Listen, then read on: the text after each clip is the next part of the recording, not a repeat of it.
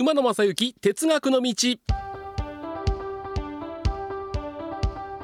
皆さんこんにちは。NBS アナウンサー馬野正幸です、えー、あっという間に9月になりました、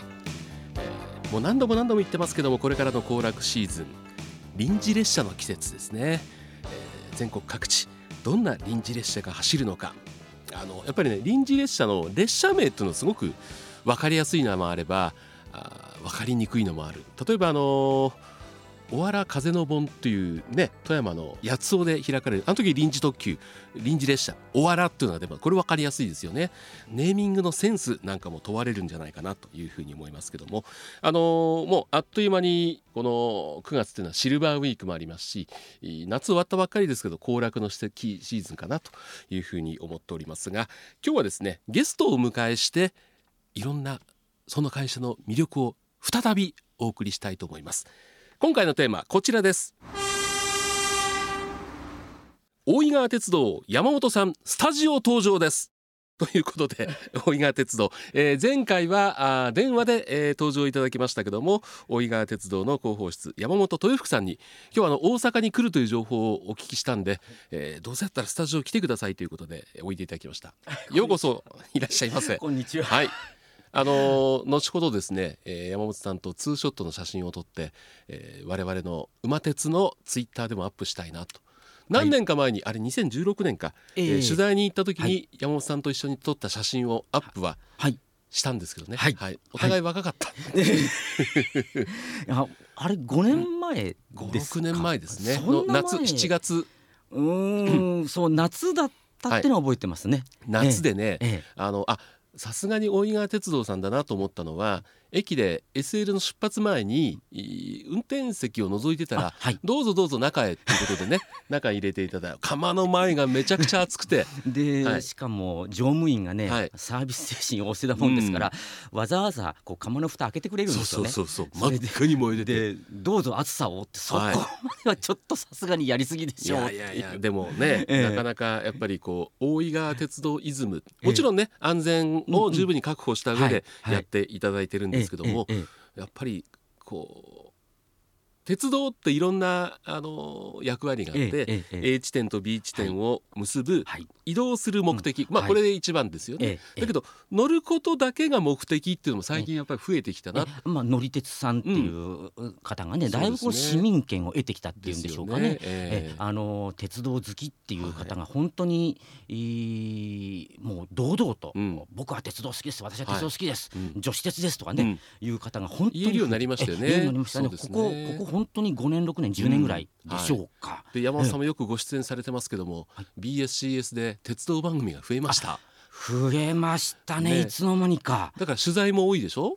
多いんです、ね、多いんです、うん、あのたまあここ2年ぐらいはねちょっとコロナ禍ってことでうんでね。はい、それでちょっと少ないんですけどそれ前までが本当にどうでしょう。年年度で、うん小さいのから大きいのも含めて500本600本って取材がありましてまあ、例えばこう、えー、活字ベースのものから放送ベースのもので、もうもう小さくても1、うん、大きくても1ってこと、そうすると500600ってあった年がありましたね。どうなっちゃうんだろうと思って。でもその宣伝効果としては、ええ、例えば新聞の本当に小さい記事でもね、うん、それだけじゃ広告打ったらいくらかかるか、ええー、テレビの番組30分大井川鉄道を取り上げたら、はい。はい、30分の CM 打つにはどんだけかかるかって言ったら、広告宣伝効果ってすごいじゃないですか。構あると思いますよ。ね、あの残念ながらねあの自分たちの社内ではそれ計算できる人がいないんですけども。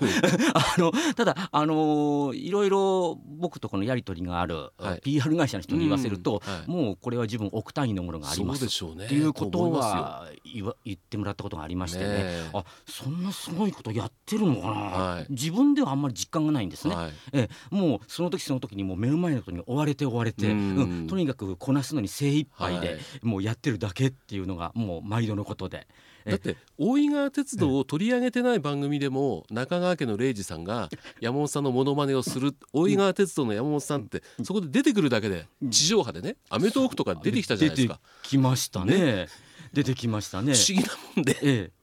大井川鉄道いうと山本さんですよね、うん、えー、もう定年退職されたんですが近鉄にも名物高校の方福原さんですね。あの2週間3週間前にご一緒しまして、うん、それは何でですか？ああの奈良の鉄道祭りを初めてやったのかな、今年、はい、それにあのちょっと来ないって言われて参加しまして、うん、そうですか。あの2日間やったんですけど僕1日だけだったんですけども、はい、それ行ってきまして。久しぶりに一緒したというか、あの一緒のこの場に立つっていうのは初めてだったんですね、うん、福原さんと。はい、えあのそれまではこう裏でちょこちょこちょこちょこお話はするんですけども、うんはい、一緒になってこのまあ舞台へ立ってお話をする、うん、全く初めての体験をしてきて、えー、初めてだったかな。いや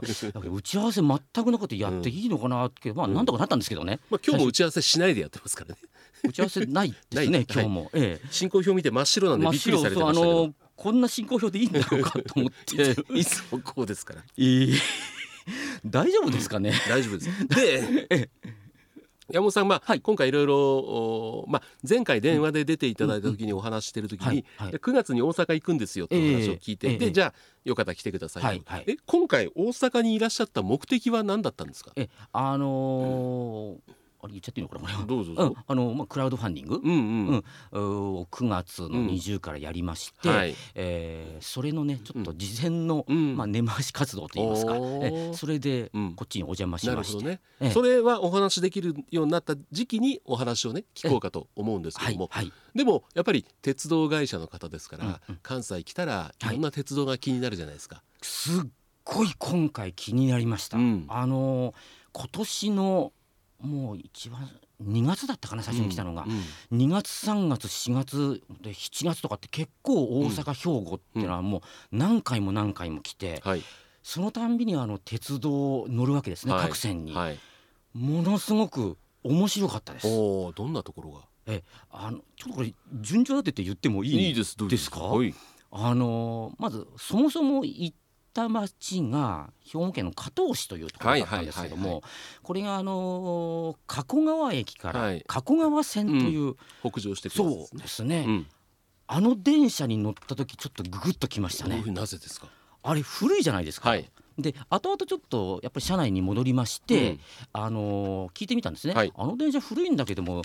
どのどんな電車なんだい？ってこと、うん、そしたら103系っていうんですよね。そうですで昔の通勤電車で、ね、103系って僕も、うん、あのやっぱり働き出してからあ電車のことをそれなりきに勉強しまして、うん、103系っていうのは昔そうだそうだ山手線なんかで走ったものだ。そうですそうですあそれが今でもこの加古川線には生きてるんだ。って思って、はい、妙に感動しましたね。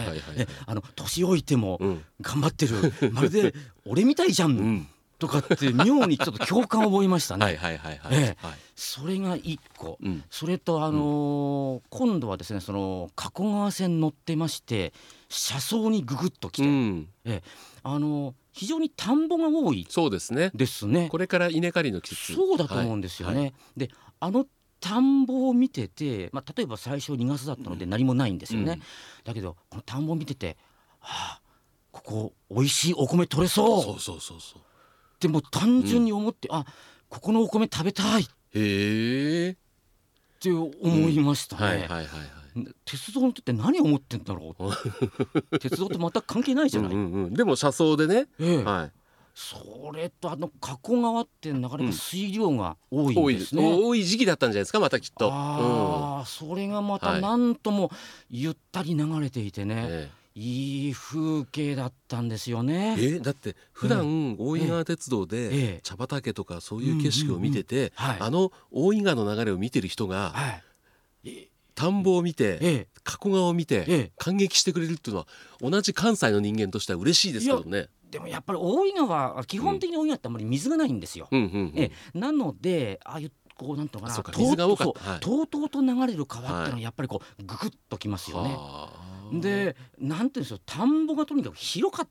たように見えたんですよね、うん、広いように見えたんですよね、うん、それでまたググッときまして。でまあ最一番入り口はやっぱり、はい、えー、えー、年取っても頑張ってる電車、うんうんうん、それにググッときまして。もうちょっといきなりグッポイントがいくつもありというところだったんですね。大井川鉄道に103系は似合わないかな、どうなんでしょう。あロン中は我々東急のロングシートの車両があるので、ね、合わないわけはないですけどどうなんでしょうね。え。ー、っとどうなのかな、うん、ちょっといいかもしれないですね。ねでも結構シャレ、ええ、ね改造するにしても、金もかかるし、え、そうそう、でも普通にここ数年前まではその103系とかね、うん。大阪環状線には201系っていうあの昔中央線を走ってたのも走ってたりとか関東よりは淘汰されるのが後ですよね関西の方がね。遅いんですか？はい。であとまあ関西気質ですかね、はい、えー、じっくりゆっくり使うという。それはやっぱ物を大事にする、はいはいはい、これ非常にいいですよね、はい、今どんどんあれじゃないですか、こうダメになったら捨てちゃうとかね。そう。あの、うん、テクノロジーの発達がすごいんで、ええ。え、車体は持つんだけども、機器が古くなっちゃうっていうのが結構ね。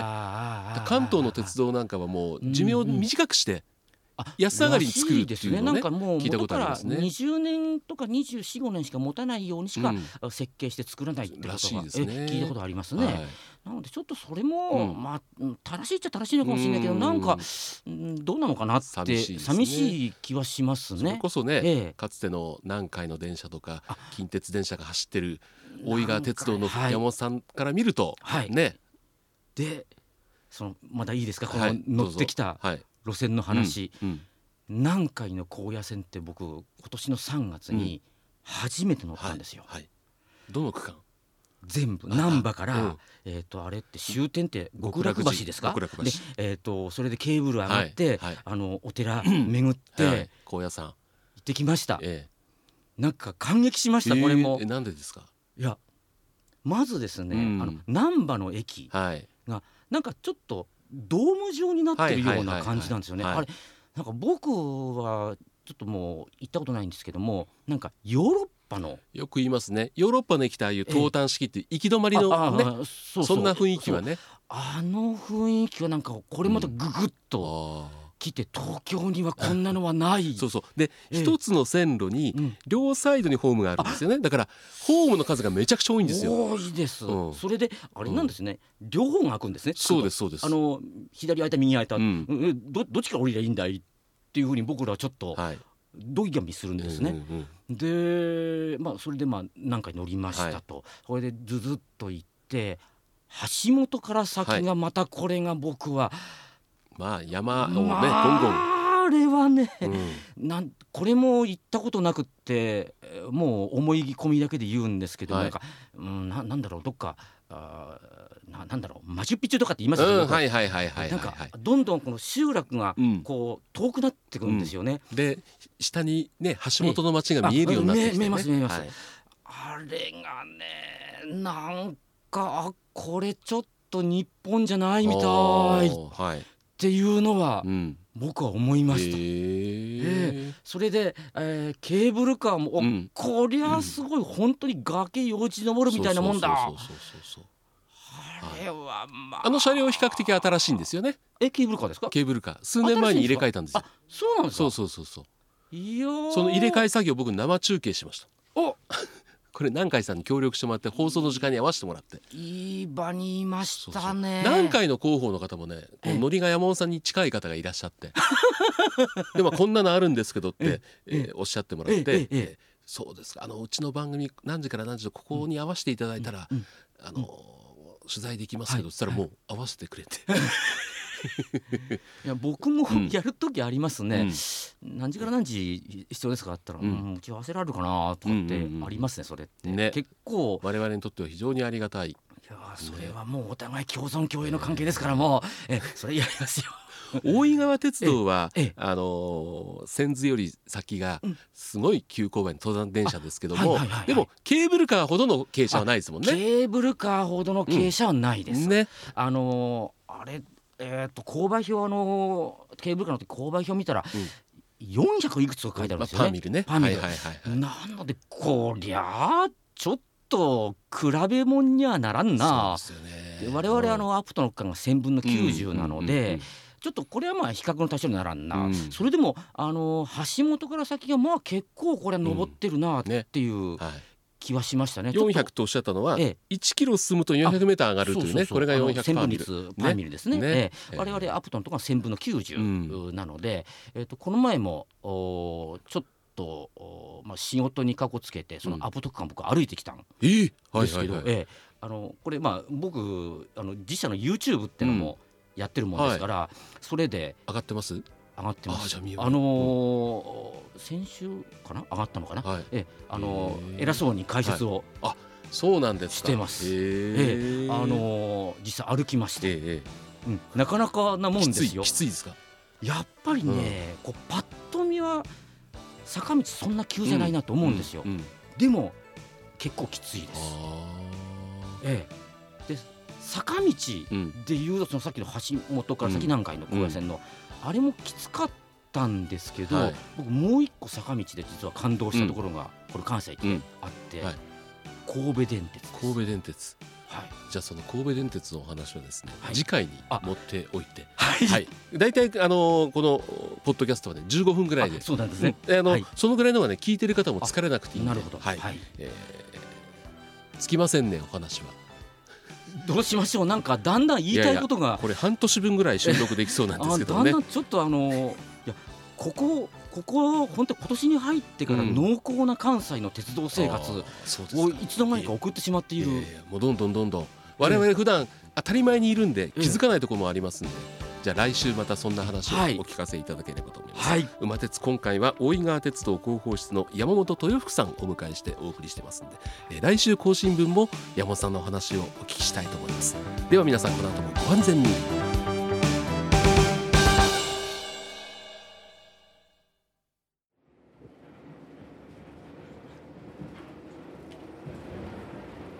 皆様本日は馬鉄にご乗車いただきまして誠にありがとうございます。